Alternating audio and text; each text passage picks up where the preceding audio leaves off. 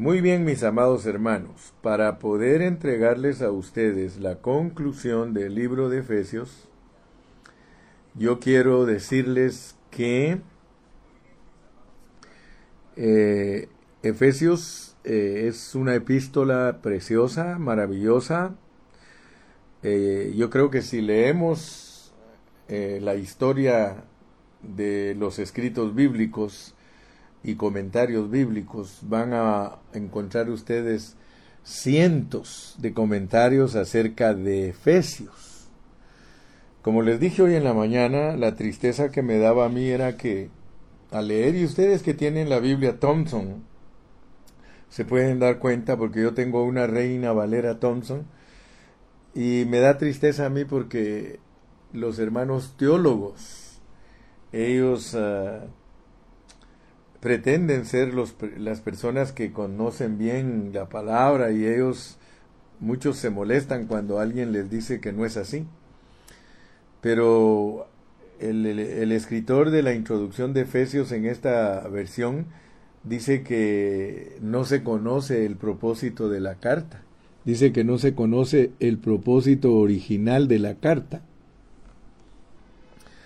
Sin embargo, nosotros que hemos orado para que Dios nos ayude a entenderla, nos damos cuenta que bajo el contexto del mismo libro se puede entender qué es lo que Dios quiere comunicarnos. Yo no creo que Dios no esté interesado en comunicarnos algo cuando nos pone siete aspectos de la iglesia. Entonces yo voy a tomar mi responsabilidad como un maestro de la Biblia de poderles entregar a ustedes el contenido de la epístola a los Efesios. Esta epístola nos revela a la Iglesia como una entidad corporativa para cumplir el propósito divino. Muchos concuerdan y muchos dicen que Efesios contiene la revelación más profunda y más elevada del propósito eterno de Dios. Y gracias a Dios que cuando nosotros leemos en esta epístola, nosotros nos damos cuenta que Dios nos habla de un misterio, un misterio que estaba oculto, pero que Dios se lo dio al apóstol San Pablo. Muy bien, entonces quiero cerrar nuestro estudio mostrando a través de estos seis capítulos la progresividad de la revelación de Cristo y la Iglesia. Voy a volver a repetir. Quiero cerrar este estudio mostrando a través de sus seis capítulos la progresividad de la revelación de Cristo y la Iglesia. Muy bien. Anteriormente les mencioné que los seis capítulos de Efesios Tres de ellos nos revelan la parte de Dios y los otros tres nos revelan la parte de la humanidad. En lo que concierne a la parte de Dios, ahí tenemos todo lo que Dios ha provisto para que nosotros entendamos que el misterio de Dios, que es la encarnación, le sirve a Dios para cumplir su propósito. Entonces, eh, cuando hablamos del capítulo 1 de Efesios, ahí nosotros nos damos cuenta que Dios nos revela el cuerpo y la cabeza, eh, significando entonces que el inicio de la revelación en Efesios es para que nosotros entendamos que Dios en los lugares celestiales escogió y predestinó a su iglesia en Cristo. Recuérdense que todo lo que nosotros hacemos y nos movemos es en Cristo. Y es un asunto que se determinó en los lugares celestiales. Les digo esto porque si nosotros no conocemos nuestro origen, si nosotros no nos remontamos a la eternidad pasada, nosotros no vamos a entender Efesios.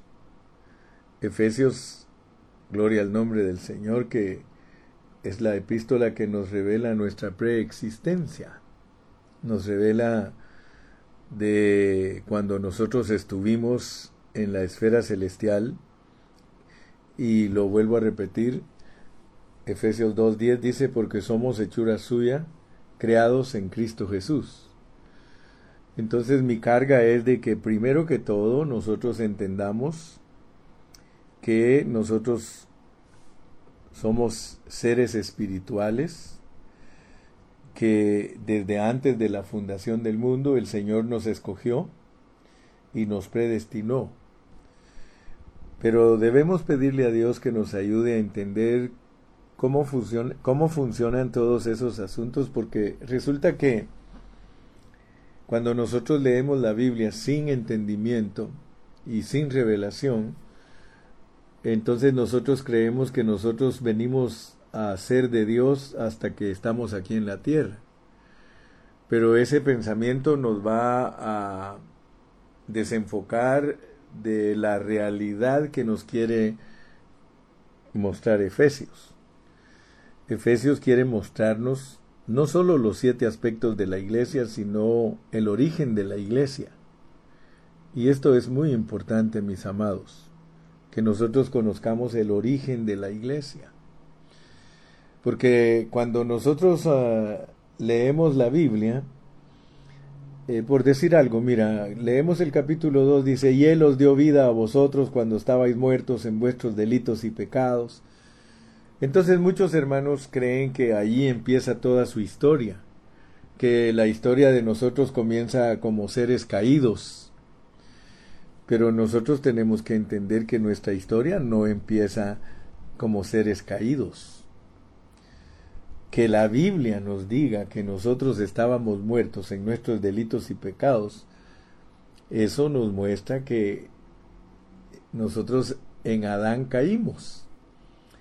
Pero si seguimos leyendo, si seguimos leyendo, dice, en los cuales anduvisteis en otro tiempo, siguiendo la corriente de este mundo, conforme al príncipe de la potestad del aire, el espíritu que ahora opera en los hijos de desobediencia, entre los cuales también vosotros vivimos en otro tiempo, en los deseos de nuestra carne, haciendo la voluntad de la carne y de los pensamientos, y éramos por naturaleza hijos de ira, lo mismo que los demás.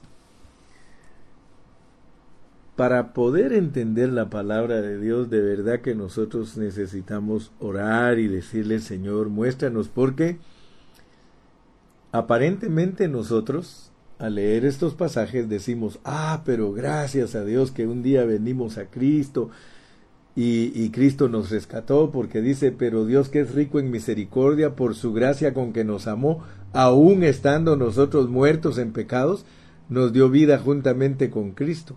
Entonces puede ser que nosotros lleguemos a creer que nosotros no somos predestinados ni escogidos debido a que nos narran nuestra situación de caídos.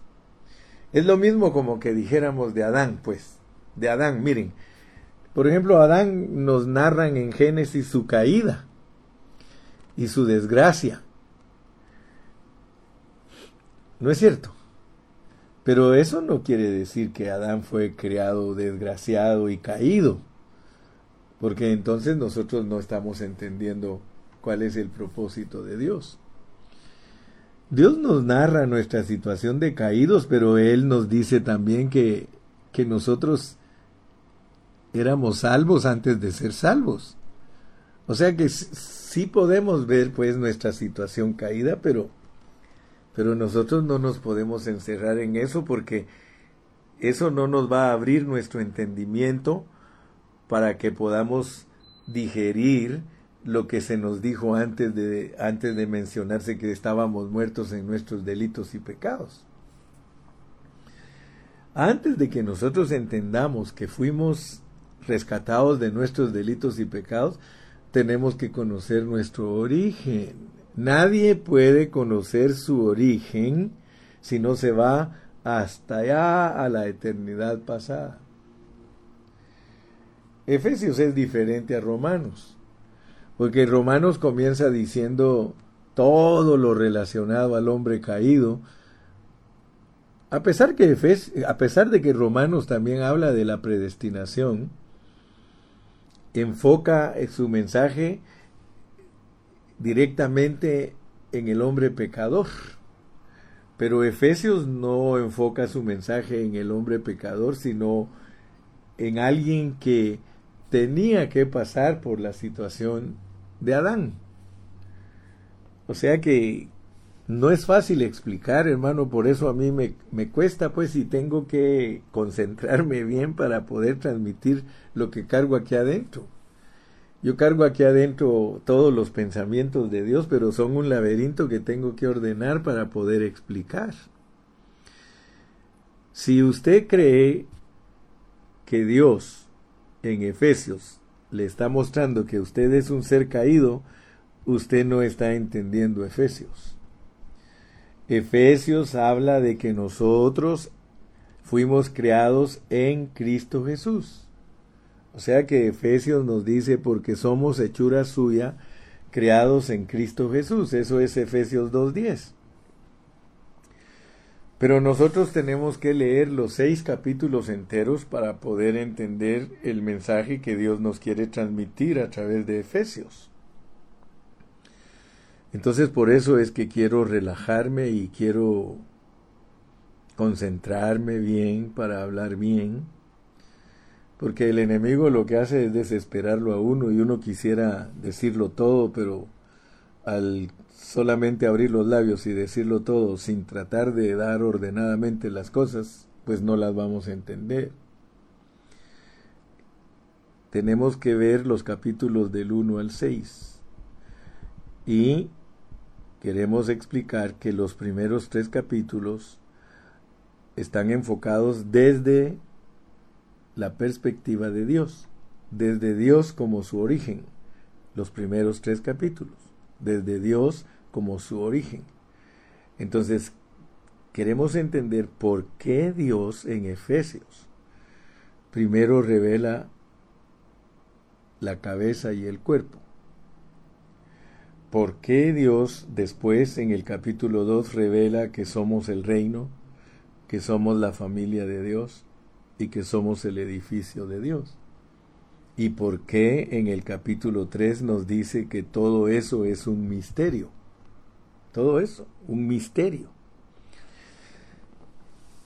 Entonces les decía que el misterio del Evangelio es importante entenderlo, porque el misterio Pablo mismo nos dice ahí en 1 Timoteo 3:16, ahí dice él, e indiscutiblemente grande es el misterio de la piedad.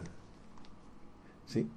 1 Timoteo 3:16 dice, indiscutiblemente grande es el misterio de la piedad y nos dice lo que es el misterio, dice, Dios fue manifestado en carne.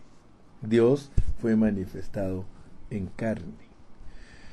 Yo creo que no me aprovecharía a mí el decirles que estoy concluyendo Efesios si yo no les explico cómo funcionan esos seis capítulos, porque la idea es quedar constituidos de esta palabra. Esa es la idea, quedar totalmente constituidos de esta palabra. Pero yo quiero penetrar en los secretos que están escondidos en el corazón de Dios para que nosotros seamos personas gloriosas, para que seamos personas que somos bendecidas y salimos fuera de lo común, salimos fuera de una rutina y de una religión, porque el problema de la mayoría de hermanos es que están metidos en una religión y, y no saben disfrutar ni saborear la riqueza de Cristo. Entonces les decía que es importante que entendamos y lo voy a estar repitiendo para que armemos el rompecabezas. Yo creo que de tanto decirlo es que se nos va a quedar. Los primeros tres capítulos nos muestran a Dios, a Dios en Cristo. porque todo esto es Dios en Cristo. Acuérdense que todo, todo en, en, el Nuevo Testamento es Dios en Cristo. En el Antiguo Testamento se hablaba de Dios y bendito su nombre y él trató con el pueblo de Israel y se reveló a ellos con la ley.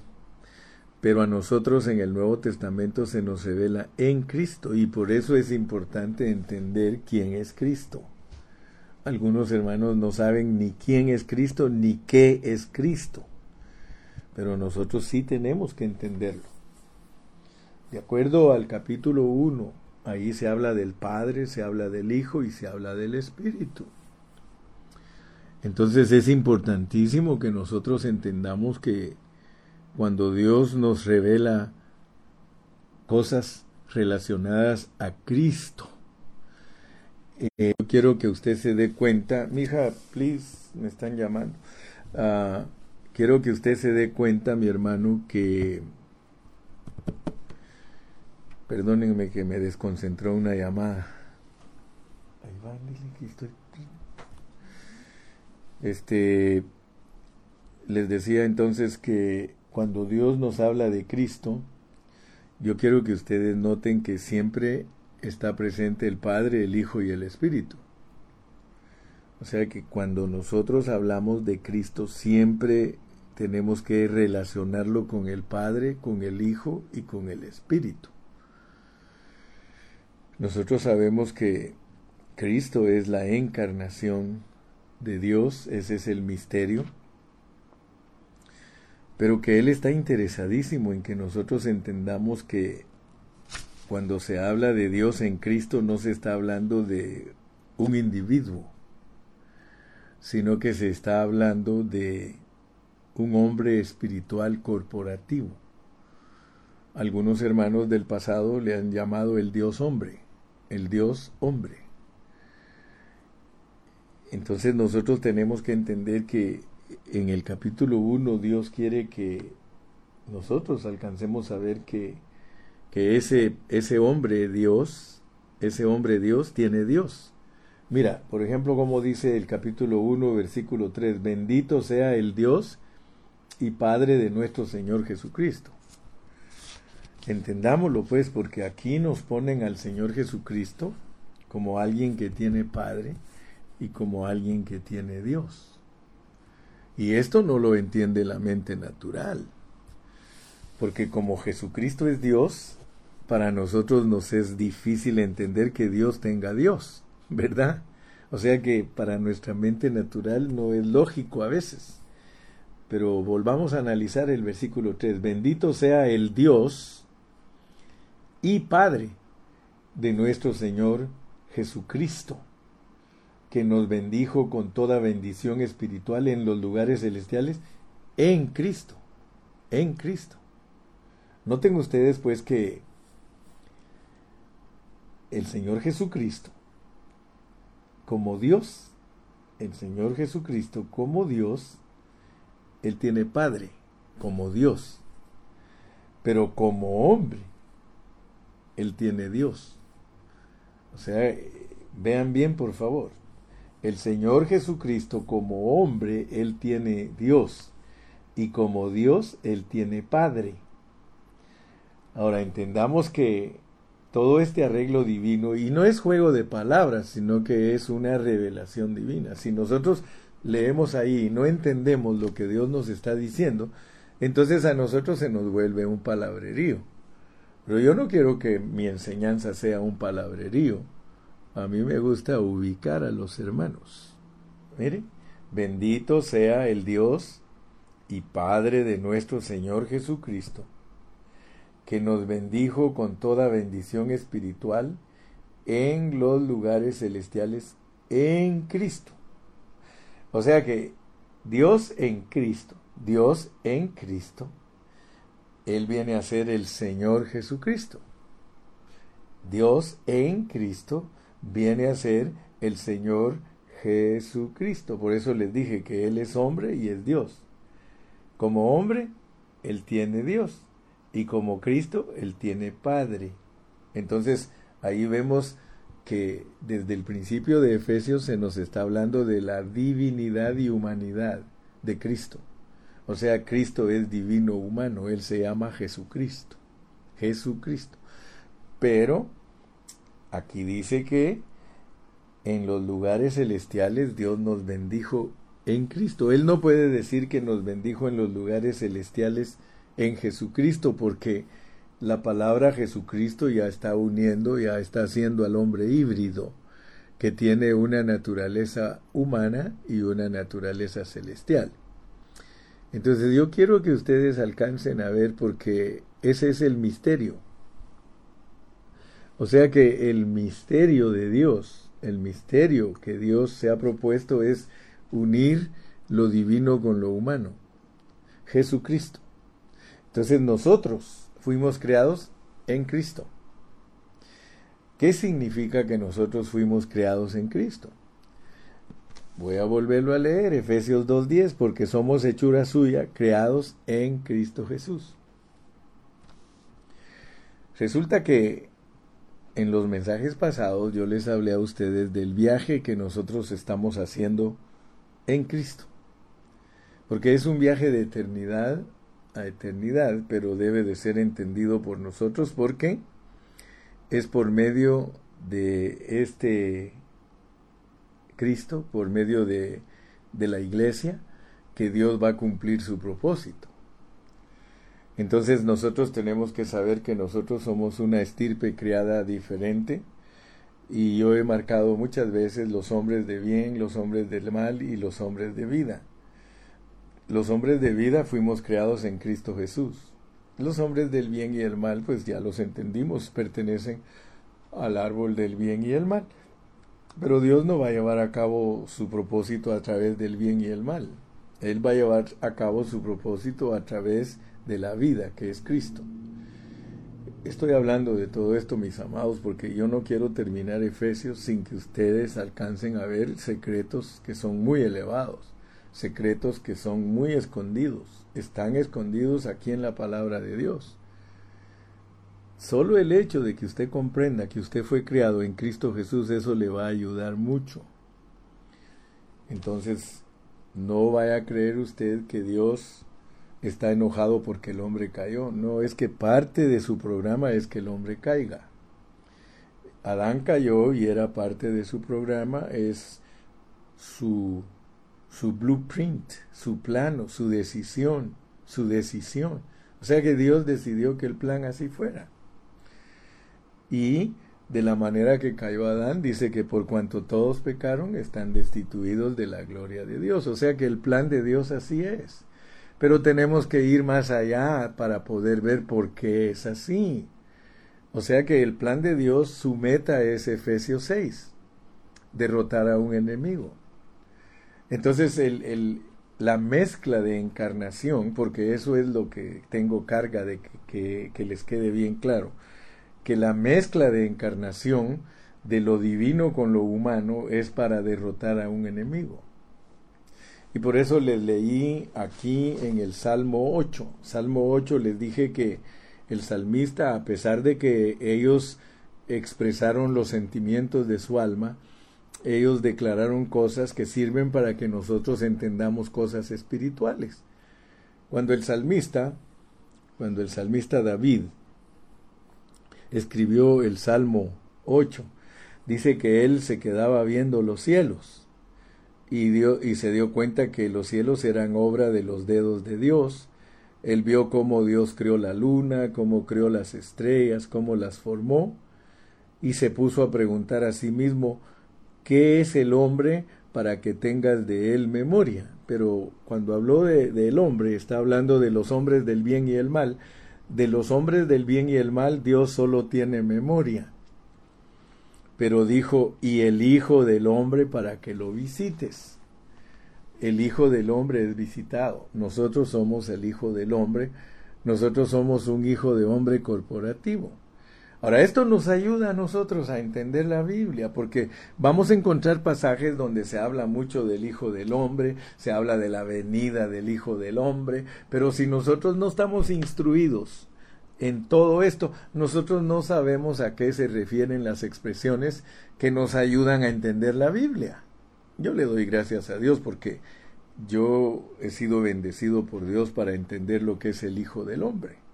Entonces noten ustedes pues que estamos hablando de el misterio, el misterio de la encarnación, de cómo Cristo, cómo Cristo vino a esta tierra. Pero que no nos vayamos a olvidar de que ese Cristo que vino a esta tierra es un Cristo corporativo. Porque nosotros fuimos creados en Él. O sea que cuando Dios creó a Cristo, que por supuesto Cristo es Dios, y no me pregunte a mí por qué Dios lo quiso hacer así, porque Dios se creó a sí mismo. Dios se creó a sí mismo. Eso, discúlpeme, pero algunos no lo entienden. Mire, entienden que sí pueden hablar solos, pero no entienden que Cristo, que Dios se creó a sí mismo. Dígame si usted no habla solo. ¿Cuántas veces ha hablado solo? ¿Y por qué de eso no dice nada?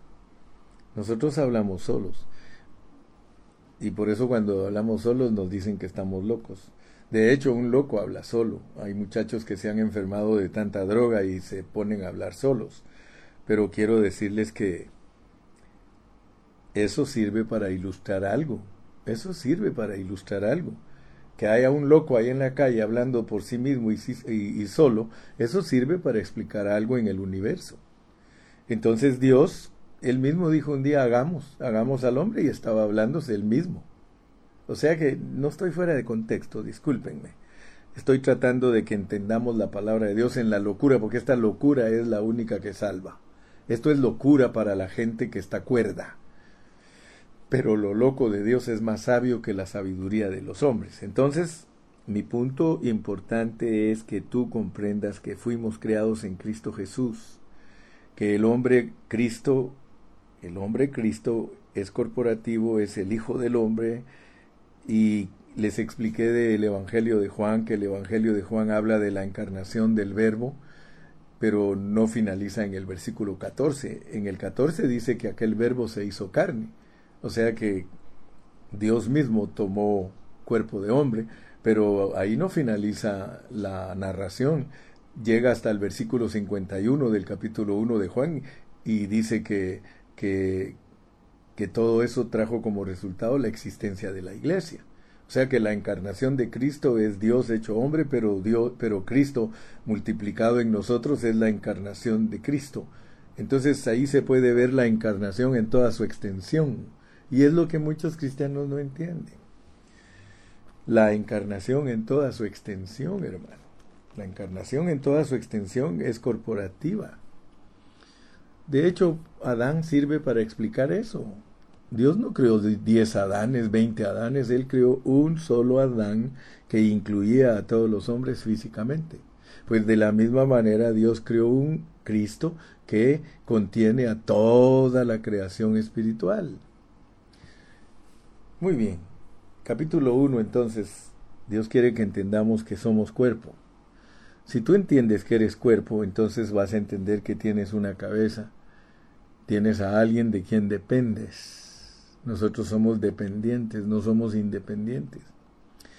Nosotros dependemos de Cristo, entonces la revelación de Efesios se va a basar en nuestra dependencia de Cristo. Dice, y sometió todas las cosas bajo sus pies, y lo dio por cabeza sobre todas las cosas a la iglesia, la cual es su cuerpo, la plenitud de aquel que todo lo llena en todo. Entonces Pablo habla de la encarnación de Dios en Cristo para ser un hombre corporativo que está bajo las órdenes de Dios y que va a cumplir su propósito como la expresión de Dios, la plenitud de Dios. Ese es el primer punto de entender para cerrar Efesios y está en el capítulo 1. No me puedo extender mucho porque no me alcanza el tiempo, pero luego tenemos el capítulo 2. En el capítulo 2 se narra el, el, el, programa de Dios, se narra la manera en que Dios va a lograr su propósito. Y nos dice que era el material, pues, o sea, el, el material de, de, de la revelación del capítulo 2, que es reino, familia y edificio, los materiales, son hombres caídos. O sea que era de ley, te lo digo de esta manera, era de ley que teníamos que pasar por la caída. Así como era de ley que Adán, que Adán cayera, era de ley que tú participaras de la caída de Adán para ser parte de lo que Dios se propuso en el capítulo 2, reino, familia y edificio. Acuérdate, ya viste el cuerpo, ya viste el cuerpo, ¿verdad? Y lo importante en el cuerpo es que sepas que eres dependiente para que no te vaya a engañar el diablo como engañó a Eva por, por, ser independiente. Entonces en el capítulo 2 Dios quiere que entiendas que eres reino, familia y edificio.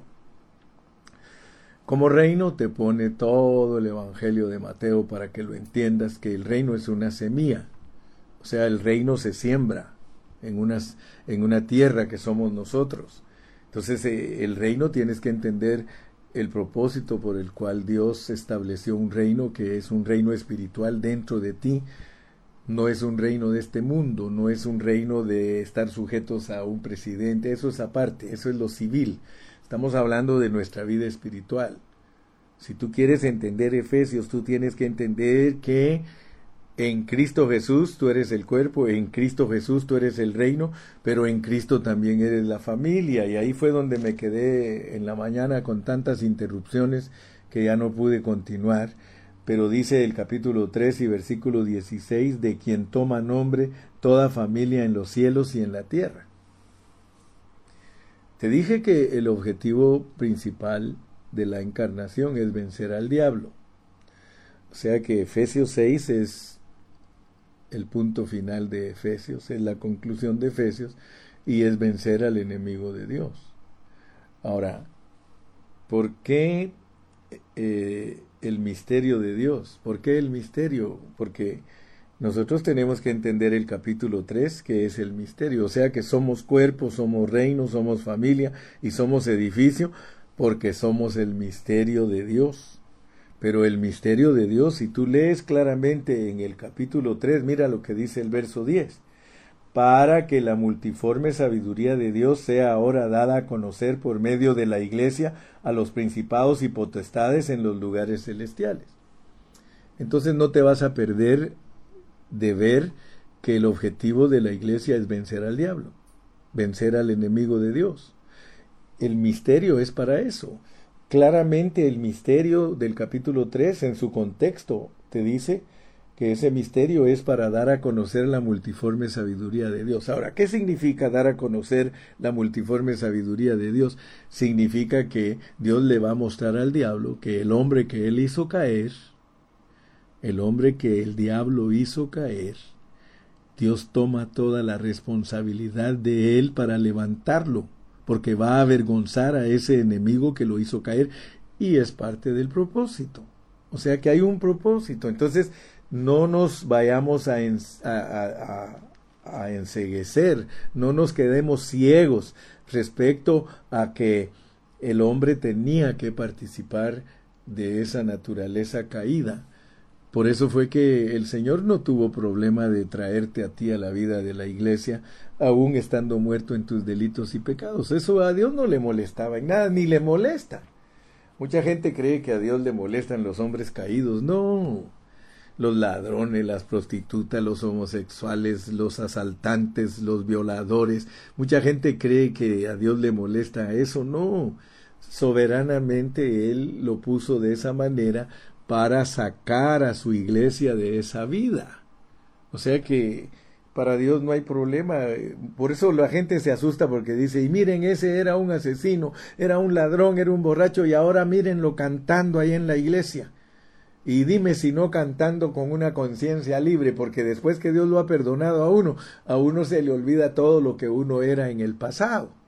Pero es parte de tu programa, es parte de entender la encarnación.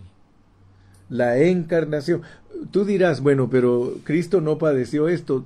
¿Quién dice que no? Si él mismo te dice, mira, a mí me pasó todo igual que a ti, yo sin pecado, pero resulté cargando el pecado tuyo, yo por ustedes me hice pecado. Así que Cristo se hizo desobediente, la cabeza fue desobediente, el cuerpo es desobediente, porque el propósito es vencer al diablo por medio de gente que fue desobediente, pero que Dios la purificó. Ahora, nadie de nosotros tiene excusa. Nadie tiene excusa ante Dios de seguir una vida como la que traía, porque de modo que si alguno está en Cristo, es una nueva creación, es el nuevo hombre. Hermano, pero no, no significa que hasta que viniste a Cristo te hicieron nueva creación. Cuando viniste a Cristo se manifestó lo que tú eras. Amén. Aún Cristo tuvo que estar opacado por treinta años, ninguno sabía quién era Él. Él por treinta años vivió ahí con todos sus vecinos, jugó con los niños, ayudó a su papá en la carpintería, hermano. Sí. Oh, gloria al nombre de Dios. Entonces, tú no tienes por qué ser marcado por tu pasado o estar pensando en lo que hacías. Disfruta que ahora Dios está manifestando lo que eres. Hermano, lo triste es quedarnos nosotros sin salir del anonimato. Lo triste para un cristiano es estarse allí, hermano, revolcando en el pecado y no reconocer que Cristo es su Salvador. Por eso te das cuenta que hay muchos hermanos que... Por ejemplo, yo conocí a un hermano que vino a Cristo hasta que tuvo 60 años y después de que vino a Cristo me decía, pero ¿por qué no vine antes? ¿Por qué no vine antes? Le dije, ¿sabes qué? Deja, deja ya esa tu canción de que por qué no viniste antes, si a todos nos tienen programados, aún Cristo tuvo que nacer en determinado tiempo, estuvo escondido treinta años sin que nadie supiera quién era él, y por tres años y medio públicamente supieron quién era él y venció al diablo. Entonces, ¿qué es lo que tú tienes que hacer? ¿Cuál es el propósito de tu llamamiento? ¿Cuál es el propósito de Dios para que tú lo cumplas? Es vencer al diablo, pero no lo vas a vencer si no entiendes todas estas cosas. Primero tienes que entender que eres cuerpo, después tienes que entender que eres del reino, que Dios gobierna tu vida, después tienes que entender que eres familia, familia, porque muchos no saben lo que es ser la familia de Dios, hermano, eso es tremendo, eso es tremendo. Ahora, yo te quiero recordar algo. Mira cómo es el diablo. Por eso es que Dios quiere que nosotros lo venzamos. El diablo siempre ha querido imitar lo que es verdadero en Dios y lo que es verdadero en nosotros. El diablo no fue creado para ser híbrido. No, él no fue creado para ser híbrido. Los únicos que fuimos creados para ser híbridos es la iglesia. Solo la iglesia es divino humana. Solo la iglesia. Y por eso la iglesia tiene que mostrarle a las potestades y los principados lo que es. Cristo le mostró al diablo lo que él era. Él era el Hijo de Dios. Él era el Hijo del hombre. Bendito sea su nombre. Aleluya. Entonces, nosotros tenemos que entender porque el misterio es nuestra encarnación. La realidad es de que aquí estamos bregando con un asunto profundo. Aquí estamos bregando con algo que la gente no entiende. Aquí estamos enseñando que nosotros somos una mezcla de Dios con el hombre. Porque eso es Cristo. Él es la mezcla de Dios con el hombre, pero es corporativo. Él no está contento, hermano, con, con ser Él el único. Él no está contento con ser la cabeza. Él está esperando que su, que su cuerpo se vuelva su esposa, que sea carne de su carne y hueso de sus huesos. Entonces notemos pues que para concluir Efesios debemos quedar bien marcados de que somos una mezcla de divinidad con humanidad. El diablo siempre quiere imitar. De alguna manera averiguó el diablo que lo que Dios quería era una mezcla de humanidad con divinidad. Y entonces él creyó, porque como los animales hablaban antes, él creyó que los animales y los hombres eran de la misma categoría. Eso creyó el diablo. Él cuando vio todos los animales y al hombre creado, él creyó que era una creación pareja. Yo no sé, yo no sé, pero quiero quiero imaginarme y por favor déjame pensar en voz alta. Fíjate pues, el enemigo de alguna manera averiguó el plan de Dios. Entonces el enemigo se encarnó en uno de los animales, porque él haber pensado, y, estoy pensando así de esta manera, porque yo no sé cuántos de ustedes han leído la historia, cuando los españoles conquistaron a los, a los, a los indios, cuando ellos conquistaron, ellos vinieron o a los indígenas, yo no sé si está mal dicho, indio o indígena, pero cuando los españoles vinieron, ¿sabe cuál era la mentalidad de los indígenas? Al ver a los españoles montados sobre los caballos. Usted lo puede leer en la historia. Ellos creían que el jinete era parte del caballo y por eso mataban a los caballos. Ellos cuando se peleaban mataban a los caballos, iban contra los caballos en vez de ir contra el jinete. Si hubieran descubierto que el jinete estaba despegado del caballo, hubieran atacado a los jinetes y hubieran tenido una victoria. Pero por alguna razón Dios los confundió para que creyeran que los caballos eran parte de los jinetes y ellos mataron a los caballos. Pues el diablo le pasó lo mismo. El diablo creyó que la creación era algo general. Y como a todos los oyó hablar, Imagínese usted el diablo oyendo hablar a la serpiente, oyendo hablar a los eh, venados, oyendo hablar a las cebras, a los leones, pues se, se encarnó en el animal que más le gustó. Ah, todavía hoy los demonios quieren eh, posesionarse de cuerpos. Y de hecho no creas que solo se posesionan de cuerpos humanos, los felinos son los animales más dados a los demonios y se les meten. Yo no sé si has visto tú actuar a las fieras, le llaman rabia, pero la realidad es que los demonios les gustan los animales. No, estoy fuera de contexto. Los, los demonios cuando llegó el Señor Jesucristo le pidieron que los echara en el hato de cerdos. Así que por favor no me juzgues y creas que estoy con una mente calenturienta o con algún invento humano. No, te estoy hablando Biblia estoy hablando todas las cosas basados, basado en la palabra del Señor. Entonces el enemigo creyó que podía destruir la creación de Dios y se encarnó para engañar a Adán. La historia ya la sabemos. Entonces, como él se ha dado cuenta que Dios se encarnó, porque él se dio cuenta quién era Cristo. Los demonios cuando una vez ciertos hijos de un sacerdote quisieron echarlos fuera, dijeron, a Jesús conocemos y sabemos quién es Pablo. O sea que el diablo sí sabe quién es quién. No vayas a creer que el diablo no sabe quién eres tú. Yo cuando, cuando, cuando prediqué acerca de, de Éxodo, Faraón, Faraón sabía quién era el pueblo, dijo, porque él mismo dijo, he aquí que el pueblo es grande y es mejor que nosotros y nos van a atacar y nos van a destruir, así que mejor destruyámoslo nosotros. Así que la mentalidad del diablo la tienes que saber.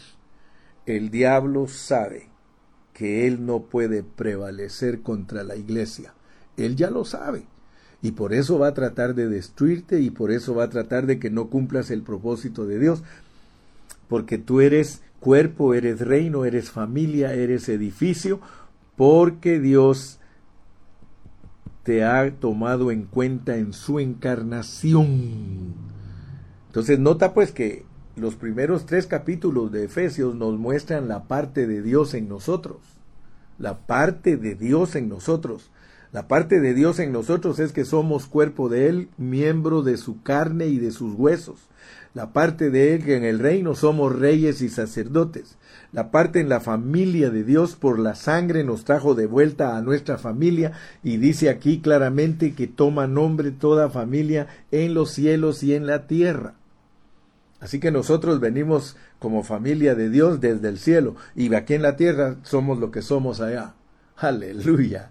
Lo que tú eres allá, eres aquí. Así que discúlpame y escucha bien, Satanás, que el Señor te reprenda. Tú ya sabes que nosotros venimos escogidos y predestinados y has tratado de destruirnos, pero tú sabes también que no puedes. Hermano, tú le puedes hablar así al enemigo. Tú no puedes. El Señor te reprenda, porque tú no puedes contra nosotros hermano, dele gracias a Dios, mi hermano, dele gracias a Dios por Efesios. Efesios nos muestra que Cristo, hermano, venció al diablo y que nos dio una armadura tremenda para vencerlo como cuerpo de Cristo. Así que gracias a Dios, mis amados, porque ya llegué a la primera parte, ahora solamente me falta la segunda parte. Somos cuerpo, somos reino, somos familia, somos edificio, y eso es el misterio de Dios. Ahí termina el capítulo 3. Pero nosotros no vamos a poder cumplir el propósito de Dios si nosotros no, no, no hacemos nuestros el capítulo 4, 5 y 6. La meta, el capítulo 6. La meta es que tú venzas al diablo, hermano. Pero antes de que tú venzas al diablo, tú tienes que ser el nuevo hombre y la esposa el nuevo hombre y la esposa. Yo le doy gracias al Señor, hermano, porque Dios nos está mostrando a través de su palabra que nosotros somos gente victoriosa, que nosotros no somos cualquier cosa, hermano. Si nosotros no le echamos mano a Efesios, hermano, somos cualquier cosa, pero si nosotros le echamos mano a Efesios, el diablo está vencido, Satanás está vencido. Hermano, no te dejes engañar, no te dejes engañar. ¿Por qué? Porque los de tu casa van a querer que tú fracases. Los más cercanos a ti van a querer que fracases porque son usados por el diablo. El diablo usa a nuestra familia para que nosotros nos desviemos. Pero no lo va a permitir Dios. Recuérdate que tú tienes victoria sobre todas las cosas, mi querido hermano. Recuerda y confiesa siempre, di, yo soy guerrero espiritual de Efesios 6. Yo he vencido Efesios 4, yo he vencido Efesios 5 y yo he vencido Efesios 6. Yo soy el que Dios va a usar para poner a Satanás bajo sus pies, porque yo soy el cuerpo y el cuerpo tiene los pies y los pies tienen el cuerpo. Así que la iglesia es la que Dios va a usar para poner al enemigo de la cabeza bajo sus pies. Aleluya, hermano. Dale gracias a Dios, hermano, que Dios ya, ya te entregó al diablo. Dios ya te lo entregó, Él está entregado, las puertas del Hades no prevalecerán contra ella, dice la palabra del Señor. Así que hoy cuando estemos cerrando Efesios, vamos a confesar todos que somos el guerrero espiritual, que somos la esposa espiritual y que somos el nuevo hombre. Esas tres cosas tenemos que confesarlas, hermano, para que Dios pueda llevar a cabo su propósito eterno. Él no ha cambiado de propósito. Lo que Él se decidió desde el principio es lo mismo que sigue anhelando y que sigue deseando tener a su hombre nuevo, tener a su esposa y tener a su guerrero. Haz caso y cuenta que Dios está abrazando al hombre corporativo, lo está abrazando. Mira, como nuevo hombre camina abrazado del Señor. A los novios les gusta caminar abrazados, ¿sí o no? Hermano, a mí me gusta andar abrazado de mi esposa, me gusta andar abrazado. Desde que yo era su novio, yo andaba abrazado con ella. Hermano, cuando uno está enamorado, uno le encanta llevar de la mano a su pareja, uno le encanta llevar abrazada a su pareja, a uno le encanta estarle dando besitos, chitos. Dígame si no. ¿Por qué? Porque uno ama a esa persona. Pues yo quiero que tú sepas que Dios ama al nuevo hombre, Dios ama a la iglesia y Dios ama a su guerrero. Aleluya. Hermano, Efesios nos revela claramente que Dios no ha cambiado su propósito eterno. Desde Génesis Él se lo propuso y Él sigue anhelando eso. Dios hizo a Adán con el propósito, con el propósito de tener un hombre corporativo que lo expresara y lo representara. El, el propósito eterno de Dios es poseer a un hombre divino humano, a un hombre corporativo, al Dios hombre, hermano, y todo eso lo logramos en Cristo. Oh, yo le doy gracias a Dios, hermano, que ahora entiendo lo que es Cristo. Fíjese que muchas personas, muchas personas dicen que son el Cristo y no lo son. Yo quiero leerte una expresión que hay aquí en Mateo 24, porque fíjate que en Mateo 24 se nos declara algo tremendo, algo yo no sé si tú ya lo habías visto. pero yo quiero, quiero que tú veas, porque el apóstol Pablo solo complementa los evangelios. En los evangelios hay secretos, pero tremendos, escondidos. Fíjate, fíjate que como dijo Cristo cuando él ya, cuando le, los, cuando los apóstoles, le, cuando los discípulos le preguntaron que cuándo iban a pasar las cosas que él profetizó en Mateo 24, mira lo que dice el verso 5, porque vendrán muchos en mi nombre, porque vendrán muchos en mi nombre, diciendo, yo soy el Cristo, y a muchos engañarán. Fíjate la gran responsabilidad, la gran responsabilidad que hay cuando uno habla del Cristo corporativo. Porque, hermano, yo soy el Cristo. Yo soy el Cristo. Si tú analizas el hablar del hermano Carrillo,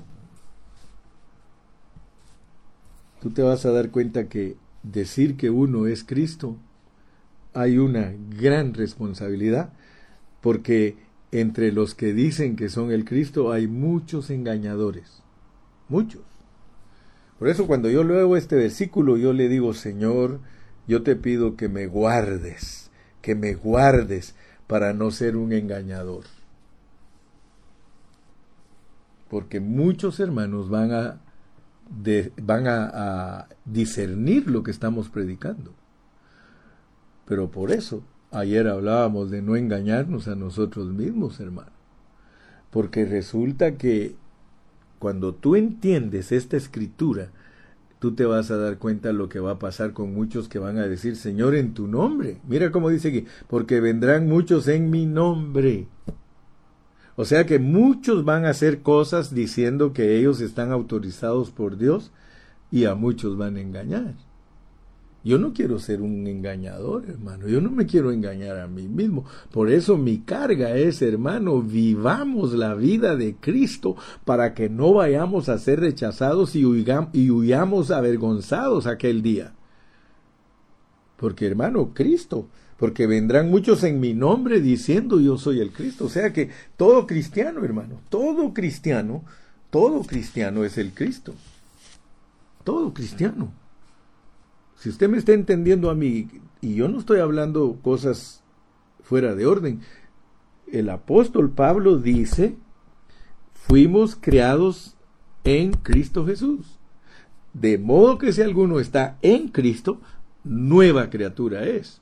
Entonces, si yo estoy en Cristo, hermano, y yo predico que somos Cristo, más me vale, hermano, que sea una realidad, porque de lo contrario me vuelvo un engañador. Y por eso a los engañadores, ¿qué les va a decir? Apartados de mí, hacedores de maldad.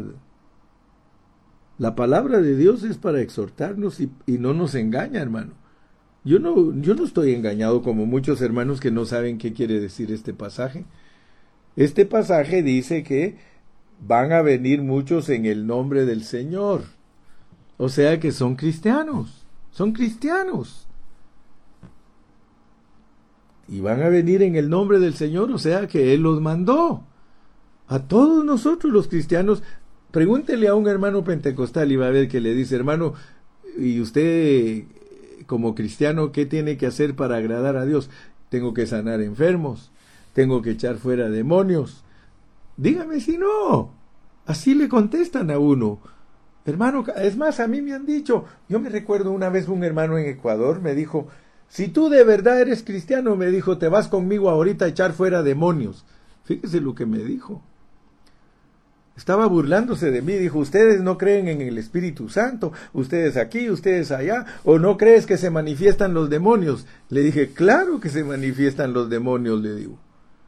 Pues entonces vente conmigo y vamos a ir a desendemoniar a la gente. Le dije, si, le dije, si quieres vas tú, yo no voy a ir a tentar, yo no voy a ir a tentar a Dios. Pero nota pues que en el pueblo pentecostal los hermanos ellos están haciendo esto, ellos sí están diciendo yo soy el Cristo, porque ellos van y fueron enviados por Dios, te lo, te lo confirmo. O sea que sí, a los cristianos es los que Dios mandó a que echaran fuera demonios y sanaran enfermos, y estas señales seguirán a los que creen en mi nombre. O sea, aquí dice, mira, porque vendrán muchos en mi nombre. ¿Sabías tú que muchos hermanos no saben entender este contexto de que respecto a la venida de Cristo iba a haber mucho engaño por gente cristiana que no tiene reverencia para Dios? Yo sí digo, hermano, si digo que yo soy el Cristo, hermano, tiene que verse. Tienen que ver a Cristo en mí, hermano, porque si no yo me estoy engañando a mí mismo y estoy engañando a otros, mire, y a muchos engañarán. Entonces, no hay ningún problema que tú digas que eres el Cristo.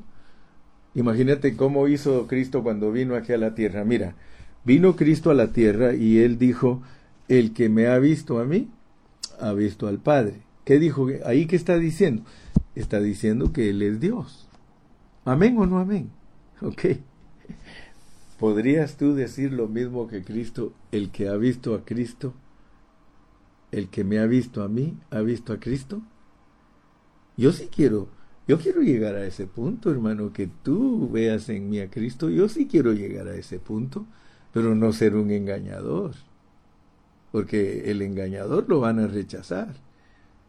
Pero el que no es engañador, Dios no lo va a rechazar. Algunos no han entendido la palabra del Señor. No todo el que me dice Señor, Señor, entrará en el reino, no sino el que hace la voluntad de mi Padre. Entonces, mi amado, quiero que veas, pues, quiero que veas que aquí en, en Efesios el punto importante es que tú entiendas que eres el misterio de Dios, que Dios se encarnó en Cristo y que tú eres la encarnación de Cristo. Para muchos, por eso, ¿por qué crees tú que en la escuela los profesores prefieren decir que vienen del chango, que vienen del mono, en vez de decir que Dios los creó? Porque siempre quieren vivir como changos y monos.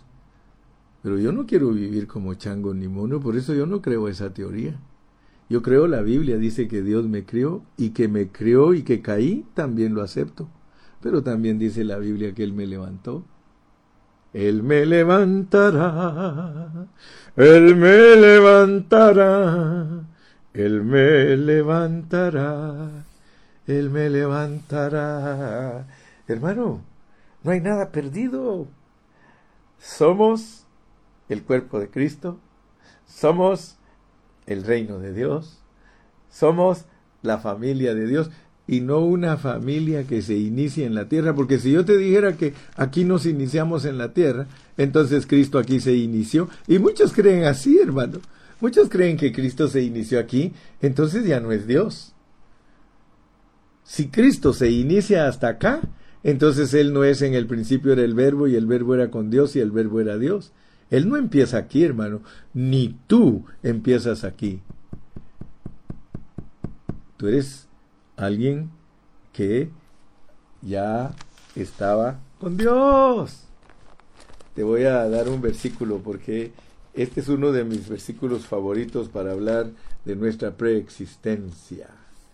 Mira cómo, cómo dice aquí, pues. Aquí te lo voy a leer en, en Job. Vete conmigo a Job. Vamos a Job. Job capítulo 8 y versículo 9. Job 8, 9. Pues nosotros, pues nosotros, dilo conmigo, pues nosotros somos de ayer. Pues nosotros somos de ayer. ¿De cuándo eres tú, hermano? Eres de hoy. Tú eres de hoy, hermano, entonces no estás en la onda con el hermano Carrillo. Pues nosotros somos de ayer. Pero de ayer, ¿qué pasa? Nada sabemos. Así lo estableció Dios. Que no sepamos nada de ayer, pero está implicado. Pero sí nos puede dar unos glimpses, si nos puede dar unos hints, si nos puede dar unas pringuitas. Pues nosotros somos de ayer y nada sabemos. siendo nuestros días sobre la tierra, estos días de aquí de la tierra, ¿qué son? Sombra, sombra. ¿Has entendido al apóstol Pablo que dice que los, los, los días, las lunas, las fiestas son sombra de una realidad? Entonces, ¿cuál es tu realidad? Tu realidad es espiritual. Yo creo que ahora sí me vas a entender porque Job me ayudó para que me entiendas. Nosotros somos de ayer y nada sabemos, siendo nuestros días sobre la tierra como sombra, como sombra. La sombra en la Biblia quiere decir que es algo que está proyectado de una realidad. La realidad es que nosotros estábamos con Dios, ahí nos escogió, ahí nos predestinó, ahí nos, ahí dijo que íbamos a caer, ahí, ahí arregló todo. Dijo, estos mis hijos van a ser así, así, así, van a pasar, van a caer, pero yo los voy a traer. ¿Acaso no te lo revela por medio de la parábola del hijo pródigo? Dice que por medio, o más bien dicho, por medio del hijo pródigo nosotros alcanzamos a ver nuestro viaje. Dice que fuimos a una, a una ciudad lejana, lejos. Vaya si no venimos lejos, hermanos, si venimos desde el cielo a pasear aquí a la tierra. Y dice que estando allá en una provincia, lejos, lejos, dice que se dio cuenta que el pobre había fracasado. El pobre se encontraba en una situación tan penosa, dándole de comer a los cerdos. Pero ahí, allí, dándole de comer a los cerdos, dice que se acordó que su padre era rico. Se acordó que que su padre era dueño de todas las riquezas y se sintió indigno. No soy digno de ser llamado tu hijo. Dime si no es cierto que eso es lo que nosotros sentimos. Nosotros sentimos que no somos dignos, pero el Señor, apachando el ojo, dice, está bueno que se crea indigno. Está bueno porque cuando regrese le voy a mostrar lo que soy yo. Hermano, y dice que ese, hizo, ese, ese hijo pródigo, hermano, cuando se decidió, se levantó y dijo, iré a mi padre y le diré que no soy digno de ser llamado su hijo y que me haga como uno de sus jornaleros. Porque la mentalidad de uno, hermano, es tan corta que uno cree que porque uno malgastó la primera parte de su herencia, uno cree que Dios lo va a rechazar. Mire, no hay peor cosa que nos pasa a nosotros de creer que nuestro Padre, nuestro Creador, nuestro Hacedor, nuestro Formador, creemos que cuando regresemos nos va a ir a, nos va a poner a trabajar y qué hermano, qué nos va a poner a trabajar si a él no le interesa que nosotros trabajemos, hermano. A él lo que le interesa es que disfrutemos las riquezas de su hacienda, las riquezas de su casa, que es nuestra casa. ¿Acaso no tú pones un rótulo, mi casa es tu casa? Aleluya. Hermano, cuando, cuando yo regresé eh, de andar vagando en una vida que no agradaba a Dios, hermano, yo regresé y encontré un rótulo en la casa que decía, hogar, dulce hogar. Mi hermano, yo quiero decirte, mira, el, el, el Padre el padre dice que lo vio que venía de lejos. ¿Y cómo venía? ¿Cómo cree usted que viene una persona que cuida cerdos? ¿Cree usted que huele rico? ¿Será que huele a, perfume? ¿Huele a, a loción? No, hermano, apestaba el hijo pródigo. Pero cuando el papá lo vio, dice que se fue corriendo a encontrarlo antes de que llegara a su casa lo fue a abrazar y lo besó. Así todo cochino como venía, lo besó. ¿Por qué, hermano? Porque cuando uno ama a alguien, uno no está viendo sus defectos y Dios nos ama a nosotros. ¿Y cómo lo iba a ver con defectos si Él soberanamente planeó la caída? Él se gozó porque dijo, este mi hijo era perdido y ahora ha sido hallado. Lo estoy sacando del anonimato, lo estoy trayendo a la realidad. Vente, mijito, entra a tu casa, maten el becerro gordo, pónganle un vestido, pónganle anillo, pónganle sandalias. Oiga, hermano, Qué maravilloso es Dios. ¿Acaso no me vas a decir que a través de la parábola del Hijo Pródigo no te revela Dios el propósito divino de crear, corromper y restaurar? Crear, corromper y restaurar.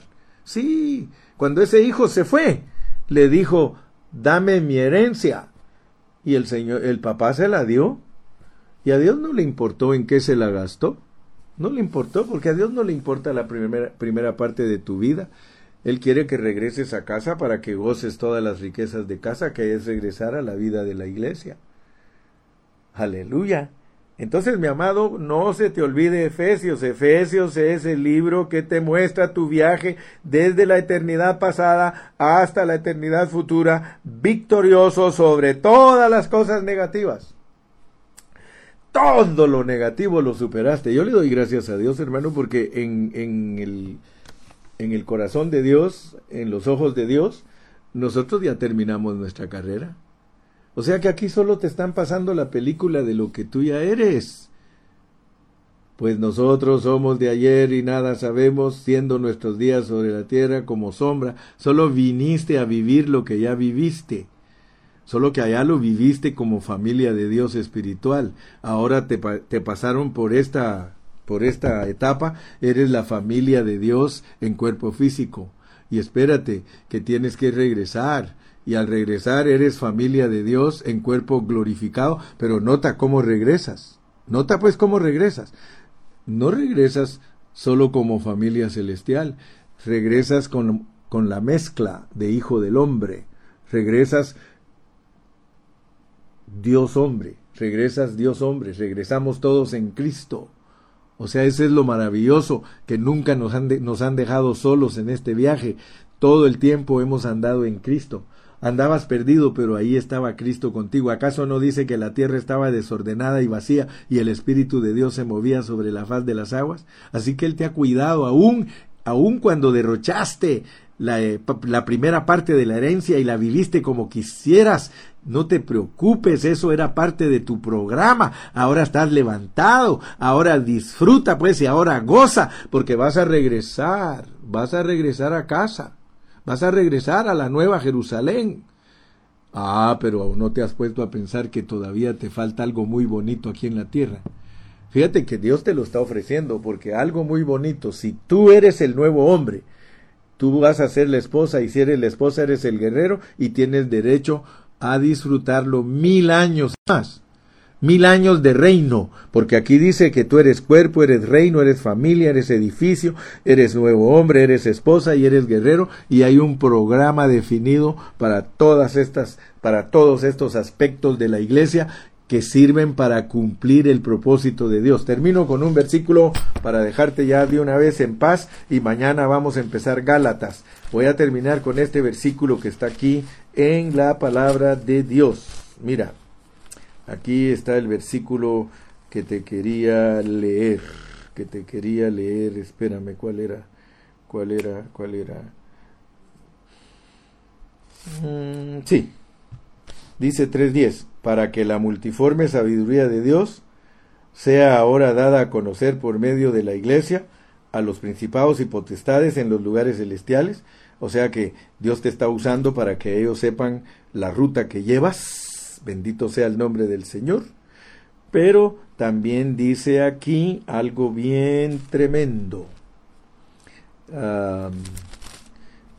Espérame, ahorita te lo doy porque había un versículo que yo quería darte. Eh, se me escapó ahorita, pero aquí está. Es Efesios 1.10, porque este es el propósito de Dios para su iglesia. Mire, dice, de reunir todas las cosas en Cristo, de reunir todas las cosas en Cristo. Todo, todo, todo Dios se lo ha propuesto reunirlo en Cristo en la dispensación del cumplimiento de los tiempos. Todos los tiempos, toda la historia se centra en Cristo. Termina un primer milenio, todo era para Cristo y en Cristo. Segundo milenio, todo para Cristo y en Cristo. Tercer milenio, todo para Cristo y en Cristo. Cuarto milenio, todo para Cristo y en Cristo. Quinto milenio, todo para Cristo y en Cristo. Sexto milenio, todo para Cristo y en Cristo. Y el séptimo milenio, el milenio, el reino de Dios, todo para Cristo y en Cristo. Y la nueva Jerusalén, toda para Cristo y en Cristo. Así que mi hermano, Cristo, Cristo, Cristo, Cristo, Cristo, Cristo, Cristo, Cristo, Cristo, Cristo, Cristo.